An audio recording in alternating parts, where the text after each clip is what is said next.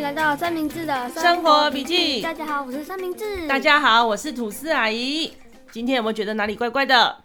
耶我变成大舌头了被人大舌头， 哈哈哈。啊，装的啦。装的没有，你是真的大舌头哦。我们这今天差一点开天窗，对不对？到最后一个 moment，我们还在决定说，嗯，我我们要决定还是再来录一集，不管今天长短， 我们还是说希望把这个可爱的呃 moment 记录下来。对啊，对，为什么你讲话会大舌头？跟大家讲一下。我最近去剪了蛇系带。，对，三明治去做了一个舌系带的手术。然后呢，为什么要剪舌系带？你知道吗？嗯 不知道哈哈哈，你自己舌系带被剪了，你都不知道为什么，你让我剪啊，那然后我还叫很痛苦。嗯超痛，对不对？三明治剪舌系带的原因呢，是因为他有牙齿矫正的需求。那在这个阶段呢，他在做一些前置作业。那这个前置作业就包含了可能呃一些舌系带的长短的调整，好，然后它可能某一些牙齿需要被拔掉，或者是说在正确的顺序下，然后那个牙齿要先先把它处理掉。嗯，对，然后呃，牙齿矫正这个是一个很很深的学问，我们也没有要在今天讲这件事情。但是舌系带其实呃要不要剪哈，就是坊间就是各各门各派的医生都有的说要，有的说不要，那他们的呃意见都不太一样哈。那其实。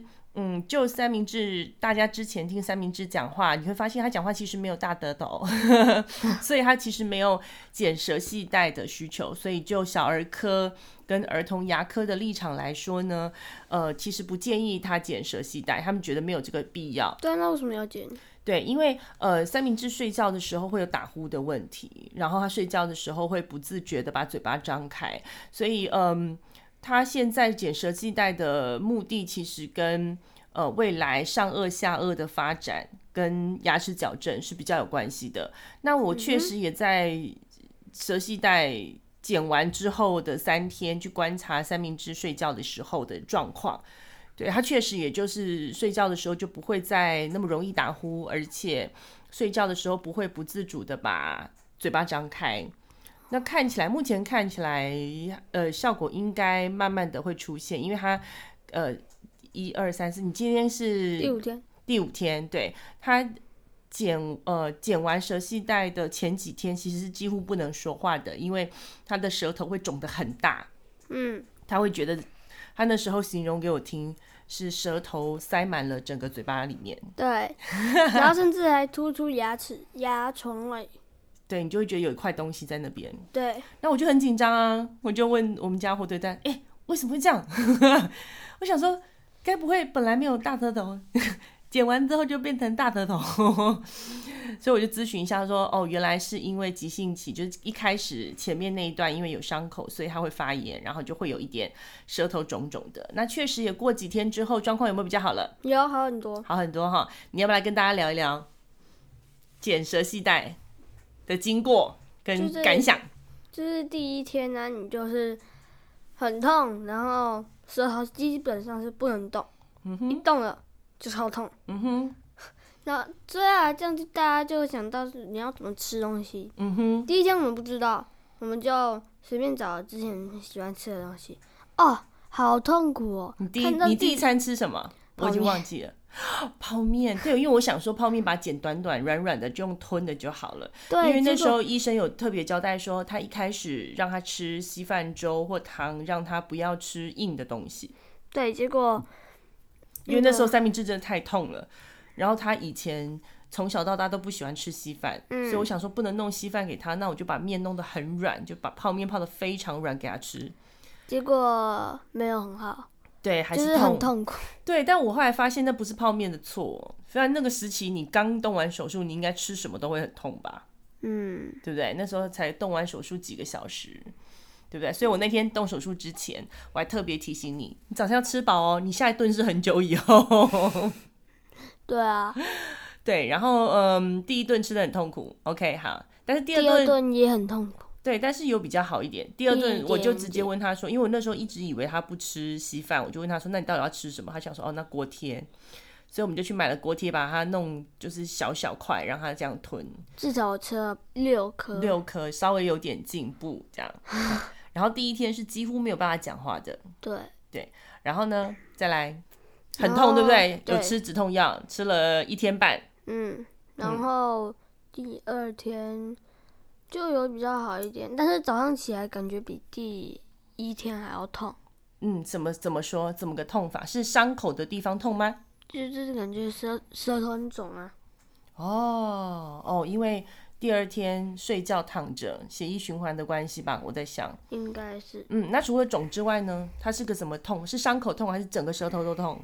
伤口啊，伤口痛。对啊，嗯那你那个时候舌头可以动吗？可以动一点点，可以动一点点。嗯，嗯，但是吞咽有问题吗？ 超级有问题。那喝水呢？喝水也是啊，会有一点怎么说，就是不舒服。不舒服。那所以后来他就用吸管喝水，嗯所以三明治结果发现吸管会让那个舌头要用，嗯哼，用所以力吸嘛，对，对啊要有吞的那个，就是舌头就要动啊，对啊，所以其实直接喝会比较好。直接喝比较好。嗯哇，那你还骗我？那那几天你真的日子过得超爽，对不对？没有哪没有？很哦痛苦茶来伸手，饭来张口，饭来张口， 对，痛到爆炸，吞不下去，痛不 下去。看着爱吃的饭，呃呃，什么都不能吃。对啊，超痛苦的。对，然后后来第第二天、第三第二天的晚上，我终于受不了，我说好吧，那我们就来吃粥吧。那吃了粥之后呢？结果你还给我炖牛排，这超是第可三天。 这个等一下讲，这太好笑了。就第二天，第二天，呃，就是他吃了粥之后才很感动，跟我讲说：“妈，原来粥这么好吃。 当你什么都不能吃的时候，你还吃唯一有味道的东西，就是炖的烂烂的广东粥。那时候就是他超感动的，嗯，我从来没有看过你吃粥吃的这么开心。然后第三天早中晚三餐都吃粥哦。对他就是，我想说，既然都要买粥了，我就一次买多一点，然后慢慢的弄热给他吃，这 样就他啊就很很安稳的吃，度过第三天、第四天，没那有前没面有没有没有很安稳的度也过是很第痛三吗天？很痛苦。很痛苦。第但三是天晚上，我妈给我炖牛排，不是炖牛排，是煎牛排。第三天晚上啊，我就想说，哎、我反正我们都买了牛排嘛，再这样冰会坏掉，所以我跟爸爸两个就很开心的开了一瓶红酒，然后煎牛排来吃。然后三明治很喜欢吃牛排啊，然后看那个牛排，他就很生气，可是他想骂人，可是那个时候舌头还不灵活，又不能骂人，然后他就只从嘴巴里面吐出几句说：“到时候我可以吃的时候，你们一定要还我，对 啊，但你一们定后要还来，我牛排。” 但你们后来不是切碎给我吃？对啊，我就觉得他好可怜哦，我就把牛排切成小小块碎碎的。你觉得我可怜，就不要在我剪舌系带的时候给我那煎牛排会坏啊，就就是你没有那就么拿新出来鲜退啊冰啊不。行不行不行不行，这样子不够新鲜，不好吃。 我就很过分，在三明治不能吃东西的时候，煎了两块香喷喷的牛排，然后我跟那个火腿蛋两个人就很开心，把牛排吃完。 然后他那时候呃舌头很痛，还不能抗议，嗯，他只会说很哀怨的说还我牛排。 不过第四第四天状况就好很多了啦，嗯就可以几乎慢慢的开始吃一些正常的食物了，对不对？对，对啊，没错到今一直到今天就是完全都正常，今天是第五天嘛。所以我开始讨回我的食物了。对对对对，他他那时候呃，列了一个清单说，有舌头好的时候想吃什么。对他因列为了我舌头不好的时候，我看到一大堆超好吃的东西，就是平常看不到。 为什么啊？ 可是你也开发了新天地，你现在发现说，嗯，原来粥也可以很好吃啊。嗯，对啊，对，然后他那时候里面列了一大堆，他说要吃什么牛排，要吃披萨， 要吃麦当劳，要吃牛肉面，要吃牛肉面。对，后来昨天开始还有在，水果哦，我对超喜欢吃水果，但对是他拿一颗樱桃，真的超可怜，嘴巴张不开，一颗樱桃都塞不进去。 对啊哎、我是很好的妈妈，好不好？我还把樱桃切一半去籽，然后把它剪成小块，然后弄给你吃。哪有哦，你还有一天，还有一天的那个晚上，然后我跟火腿蛋两个人在削苹果吃，嗯然后然后那 三明治啊，就对着那个苹果说：“苹果。”我是个很有道义的妈妈，我就把苹果拿搅拌器把它打成泥，哼，然其实后你不是很有道义的妈妈，我第一次吃樱桃的，呃，不能吃樱桃，你还这样子拿那个樱桃啊，就说哦，这个樱桃好好好好吃啊！好，笑死你，你不能吃，你不能我才吃没有说你不能吃，我只是在你面前很认真的吃樱桃，不吃会坏掉嘛，跟牛排一样啊！那时候超想骂脏话，但是骂不出来，好可恶。哎呦，干嘛这样？对不对？嗯你看你现在都可以吃啊，你可以吃了之后，你看我哪样没还你，对不对？他就开始列清单，所以昨天晚上他就已经吃了牛肉面，就是得偿所愿，对不对？嗯，对啊，嗯，然后你现在已经呃第五天了，然后你舌头在使用上有什么问题吗？就是抬起来很痛，还是会有一还点是痛？会有点痛。那你现在讲话有一点大舌头，没有了，是以后也会这样吗？不会。可是我听声音，你要不要跟大家讲讲话？嗨，大家好，我是三明治。有哎、有一点点大舌头哎、没有啊， 那你现在现在你是可以卷舌的吗？卷舌哦，可以哎、可以啊。可以哎、那现在耶，你现在的舌头还有肿肿的吗？没所以未来讲话都会是差差不多这个样子。对，那有你有大舌头。对吗？没 那你有没有觉得最近睡觉有睡得比较饱的感觉？没有？我觉得有哎、你觉得我没有啊？那 是因为暑假我比较晚叫你的关系，所以你睡对得啊，比你较是饱。哦怎么觉得？你是怎么知道？我觉得因为呃早上叫你起来的时候，你比较没有赖床，赖床，而且精神比较好，你有带大舌头哎、耐床。赖床。因为我我前一阵子因为我要闹三明治，所以我常常会讲话的时候故意就是把自己弄大舌头，然后有时候讲话讲一讲就忘记转回来， 现在自己的舌头都在有点不太轮转。哼，欺负 我。对啊，来来讲讲看，因为因为我们一直在担心说三明治的舌头如果回不来哦，你知道吗？在你在你呃动手术的前几天，呃动手术之后的那那两天，哇塞，是你出生之后到现在我耳根子最亲近的时候哎，你知道吗？三明治平常在家的时候，吵，他三不五时，妈， 妈妈，那个什么什么什么，妈妈，那个什么什么什么什么，他就是一直会叫我或者一直找我讲话。然后那两天超安静，一方面是因为痛，所以他就是裹着棉被，然后窝在我们家沙发上面，就看 Netflix 或者是看 YouTube 一些东西，然后就一边吞止痛药、喝水，可怜兮兮把自己包的跟乌龟一样。 然后就后来他第三天左右开始可以讲话了。嗯哼，然后开始家里面又出现妈妈，然后我就跟你三明治说，哦，我好怀念前两天你不能讲话的时候的样子。 对啊，对啊，那现在也很开心哦，对啊，可以跟同学讲话哦。可以使唤你啊，没有啊？哪有你敢使唤我？敢，你就是敢。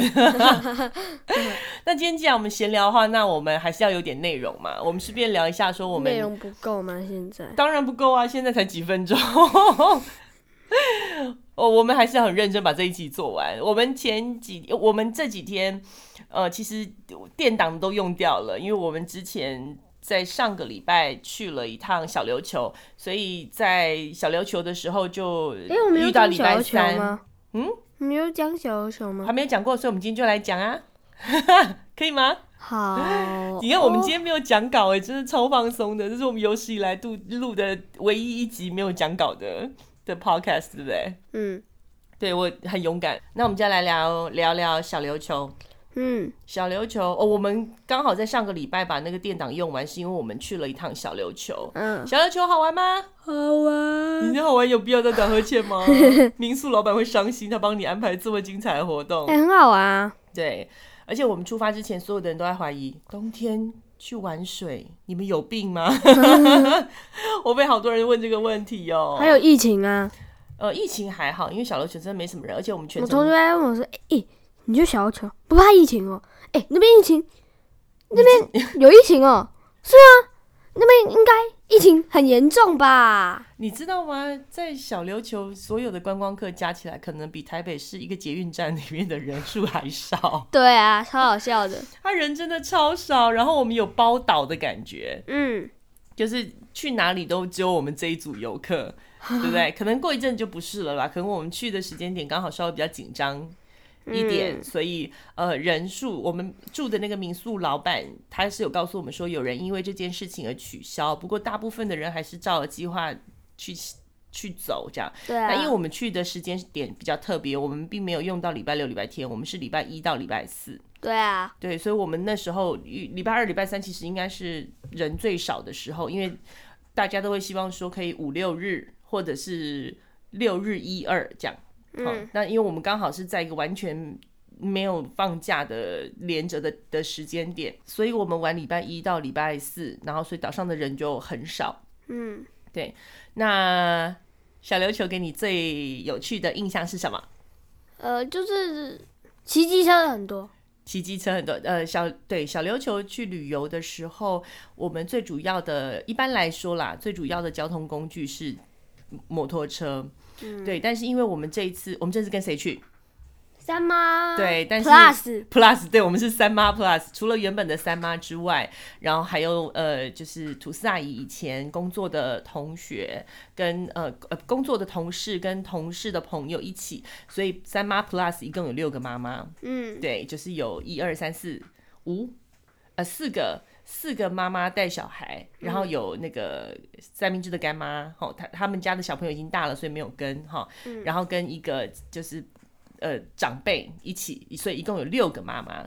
嗯，所以不叫三妈 plus，叫三妈乘以二哦。 那呃，我们就一共有十二个人。那因为有一些老人家跟小朋友，所以没有办法，呃，就是摩托车一个人载一个人，所以呃，我们就包了一台九人座的小巴，然后附带一个司机，所以小我们巴有八个人是坐呃那种巴士，就是九人坐小巴，然后另外两组人骑嗯骑欧多机拜，超好玩，对不对？对啊，对三明治全程都在我后面兜风，然后有没有很可怕？没有，哦，吐司阿姨，呃，跟那个自从生了三明治之后，我就再也没有骑过摩托车、哎，嗯，对我就那个时候。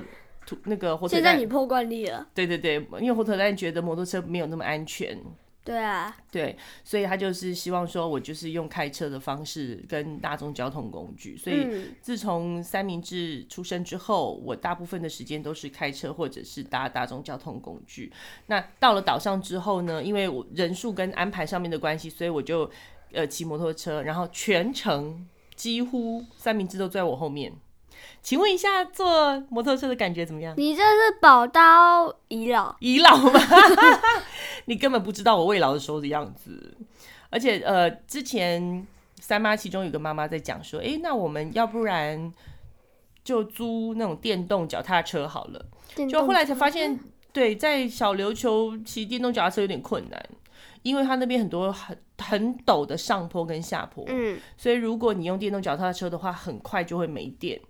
也很快就会掉下来，对，所以 三明治第第一次我骑摩托车载他的时候，我们一起去吃饭，然后嗯前面有一台巴士带着我们去吃饭的餐厅，然后他就告诉我们说：“哦，前面有个陡坡，你们要抓紧哦。”结果下陡坡的时候，三明治被啊尖叫，没有嗯是上陡坡， 是下陡坡，下陡坡，哦对下陡坡我不怕，对，然只后是滑下去而已，对对对，他就有那种啊那种很陡的感觉，对，所以呃，三明治是以前从来没有过坐摩托车的经验，然后这一次他就满满坐了三天，嗯，整整三天，有没有很开心？增减三天加一天，没有啦，三天而已啦，就是两个半天，两个整一个两两个半天，两个整天，对我们是然四后天啊两三个夜，半天三个整天吧，两个半天，两个整天，我们去哦四天而已啊。对啊，对啊，其实比较困难，小琉球就是从台北到东港的那一段交通比较麻烦。其实小琉球真的是一个很方便而且很很舒服的地方。嗯，我们到那边之后，打开行李箱才发现，Oh my god，短袖带太少，那边超级热的，很暖和啦，但是也不至于到流汗，对不对？然后至于太有吗？有、哦，真的，你我超热的，三明治每天把衣服穿完之后走出去外面，因为温差比较大嘛，所以白天的时候呃比较凉，它里面就会穿发热衣，然后再穿一件 T 恤，然后到下午的时候里面发热衣就会消失， 对不对？很好玩哦。然后除了除了摩托车兜风之外，还有什么你觉得很好玩的？酱立奖，OK，立奖是你跟大家解释一下，立奖我们是参加一个探索拉美嗯的活动。拉美就是小琉球当地原住民以前的名，以前的原住民的名字叫拉美哈。嗯那探索拉美就是用呃长得很像冲浪板的一块板子，然后人要站在上面，然后拿一个桨，然开始后滑滑。对，那它的困难度呢，就是你在一个。类似像冲浪板的板子上面，然后你要让自己很平稳的站起来，是很困难的。嗯，对不对？然后三明治，来你讲讲说你玩这个的感觉。就是很好玩呐、而嗯且就算你掉下去也不会怎么样。对，因为他都有给我们穿那个防寒衣，还有穿呃救生衣，嗯，然后他会在那那个板子上面，它会有根绳子，然后会有一个脚环，让你把脚扣起来。所以如果说你掉到海里面掉下去的话，你就沿着那个脚环的绳索就可以找到你的船。嗯对，那我们一开始的时候是两个人一个船，嗯哼，对，然后那个但时是候后来就因为我们两个默契不好，所以我就一直掉下去，一直掉下去，一直掉下才去。不是我们两个默契不好呢，是啊，才不是嘞，因为后来你有掉下去不是吗？没有，没有吗？后来就没有掉下去我后来就没有 OK，了好，事事情是这样子的，因为一开始。板没有那么多嘛，然后而且呃，教练也不知道各个小朋友的状况，然后他就跟吐司阿姨说：“哎、你可以跟小朋友一组这样子。”然后他我们两个就拿了一个比较小的板子，嗯板子越小越难站起来。对对，然后然呢，后啊不我会就游泳的就会找比较大的板子，然后四个人一组。嗯，然然后后我就站起来，中，然后就是很简单，轻易的就站起来了，嗯哼，然那后滑滑倒就跌下去。对，对，站起来很 快，滑倒也很快，就然后呢，滑倒下去之后，他我两个人的困难度是在我们要配合，因为如果你自己一个人的话，那你就会知道说，哎，重心在哪里，就不会有另外一个人去影响你那一艘船的对啊，重结心。果我一直失去重心，然后砰砰砰砰砰砰。其实你第一次砰就砰站起来，然后滑一阵子之后，不知道为什么，可能脚滑还是干嘛，就落水落了两三次。对啊，对然后没有四次，对，然后然后后来我，然后后来啊，就是大家就开始在玩那个换板的游戏。对，因为后来呃三明治就看到了，就是三明治干妈自己划了一个一个立板过来，然后他就说看，因为大人要。重心比较高一点，所以如果大人要站起来，困难度是比较高的。嗯所以我跟干妈两个尝试都是可以短暂的时间站起来，三秒，三秒 拍完照马上掉下水里面。 然后干妈拍完照之后，她就跟三明治就跟我讲说：“妈，我想要自己一个人板，一个人一个板，可不可以？”这样然后妈妈就到干妈的位置，是我下去还是你下去？哦，你是我下下去。去对对对对，我就自己跳海， 然后爬到另外一个板子上面，然后三明治就独霸一个板子。嚯、从此之后，糟嘞那杯嘞，就跟飞的一样，人就不见了。我就在板子上面远远的看三明治，哎，孩子，你要去哪 里？而且重点是我到后面完全没有落水。对，就是在一个人一个板子之后，他可能自己比较容易抓到那个重心，嗯所以就都没有落水。但自己一个板也是有困难的啊、就是你右边，你左边滑完之后，你要换边，要滑右哦，边。对，因为因为两个人滑的时候，我们可以一个人，我们可以一个人滑一边，讲好了，对不对？那但是如嗯果你一个人的话，如果你只滑一边的话，你就会绕圈圈。 噔噔噔噔，而且那个教练很好玩啊，他就跟我们讲说，哦，船放，比方说船放在呃某一个地点之后，他会先潜到水里下面去把那个锚挂挂在上面，他们都有浮在水上的锚，把为了把船固定在位置上面的锚， 然后后下去那的个时海候，浪拍打过来，就是从前方到后方，会让你看起来像是在船在动。对，然后呃，他就会在下面水的底下去测洋流，他就会想知道说，哎，呃，哪边是顺风，哪些是逆风，就类似像我们顺风逆风，它洋流哪些是顺的方向，哪些是逆的方向。嗯，那教练他就会先告诉我们说，来这边是顺的，所以你们要先逆流而上。你知道他怕什么吗？什么？他是怕说我们一开始很用力滑，然后结果顺流就没有直接飞走对，了。就顺流就觉得哇好厉害哦，自己好厉害，然后就去滑滑滑很远之后，然后当你要滑回来的时候是逆流，完全没有力气。然后你就会发现你到菲律宾 了。对对对，教练就说：“哎、没关系，你再这样飘，过几天你就会到菲律宾了。” 对，然后所以嗯，他就会先告诉我们说你们要先逆流，他就告诉我们往什么方向，然后他会叫我们注意说不要搁浅，就是不要太靠近岸边。但我还真的差点搁浅。真的吗？有啊，你有到这么远的地方去哦？有啊，哦，真的，我还跟飞嗯在那边自己滑滑好啊，结果那个海浪就直接啪过来，我就 有点失去重心，然后就这样子赶快调整好了之后，我就发现，呃，哎呀，要求怎么到这边 了？然后就立马转个弯冲回去。 OK，这么厉害。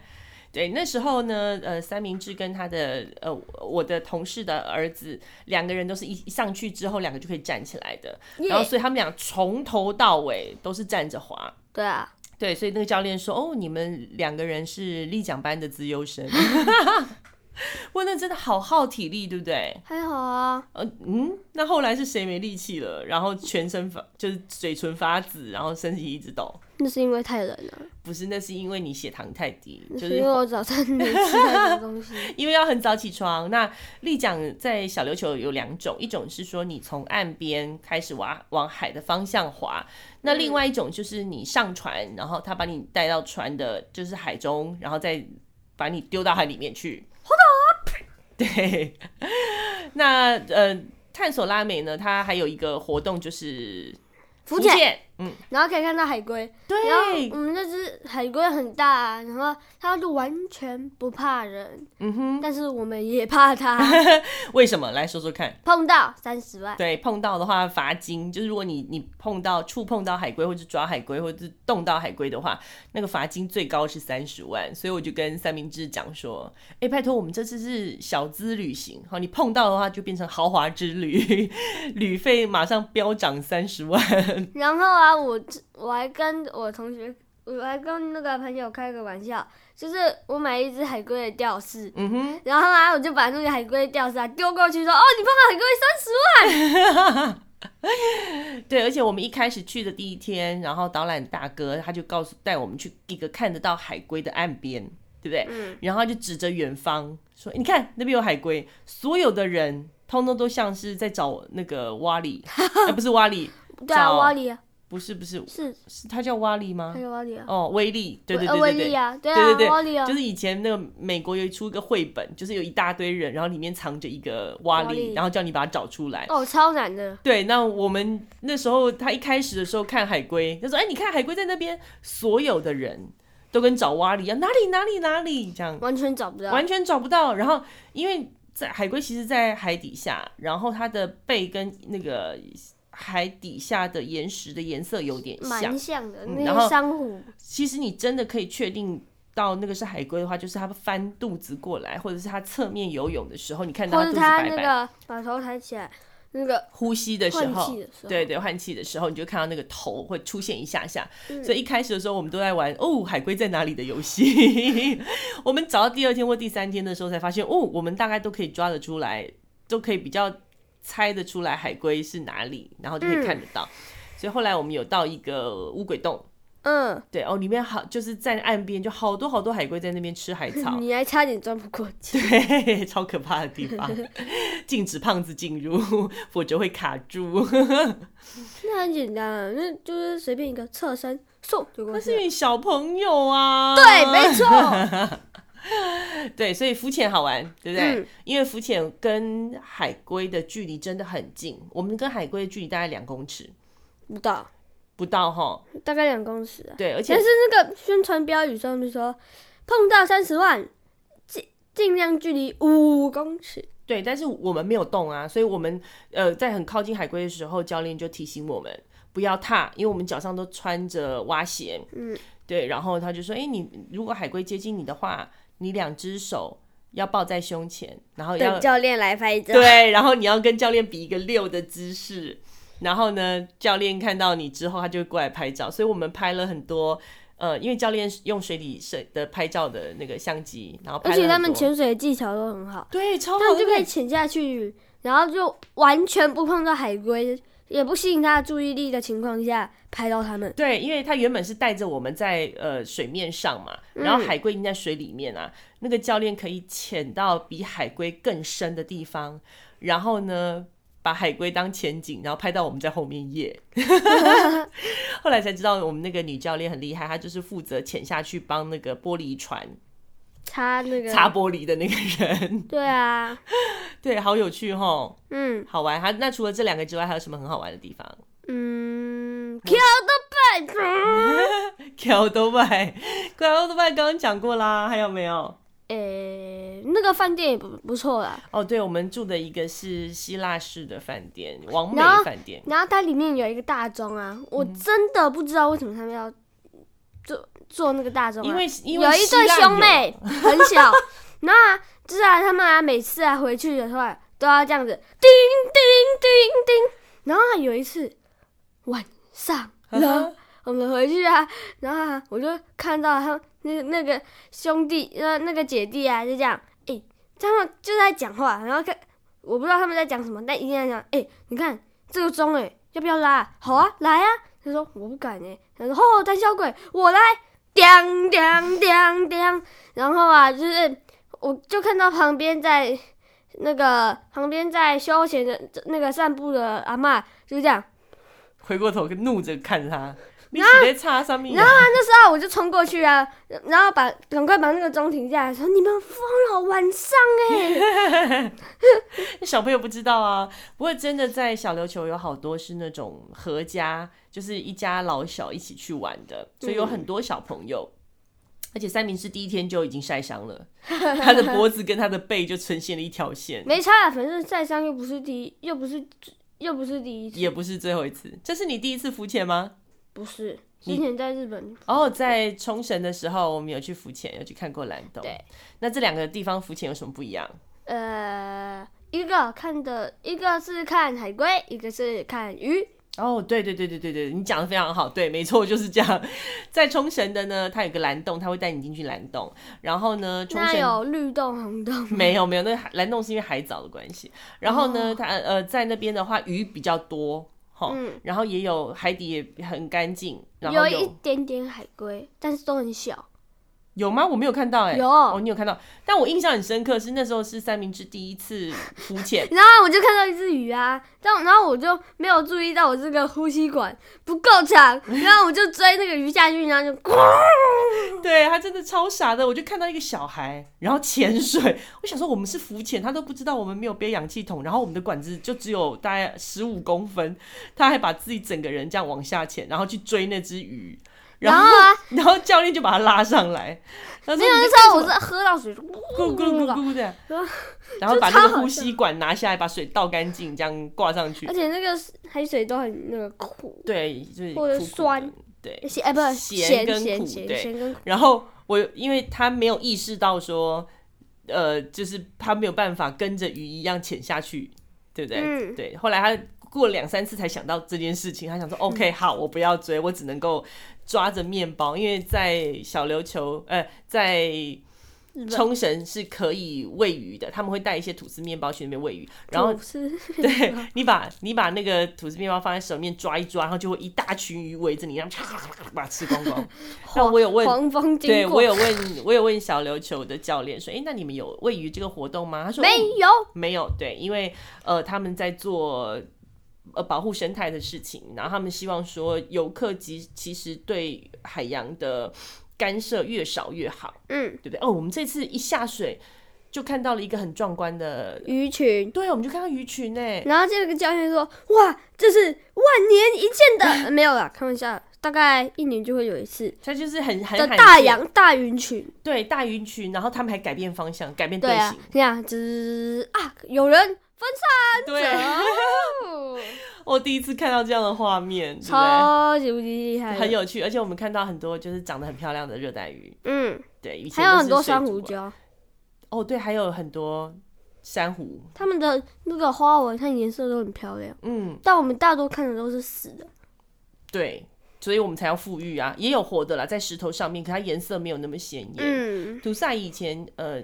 大学毕业的时候，很年轻的时候，我去过绿岛，哦，绿岛的珊瑚就很漂亮，而且它鱼的种类跟颜色也都比较丰富，所以等你长大哦之后有机会，你也可以去绿岛看看。我不知道绿岛现在是不是还像我们以前小时候这么漂亮，嗯，对，我们还呃，我们在我们在小琉球的时候，我们还有去做一项活动，做潮间带导览、对啊呃。，如果大家有机会去的话，一定要一去定要去，一定要去。而且一定要找那个蔡大哥，对他讲的很厉害，对不对？对啊。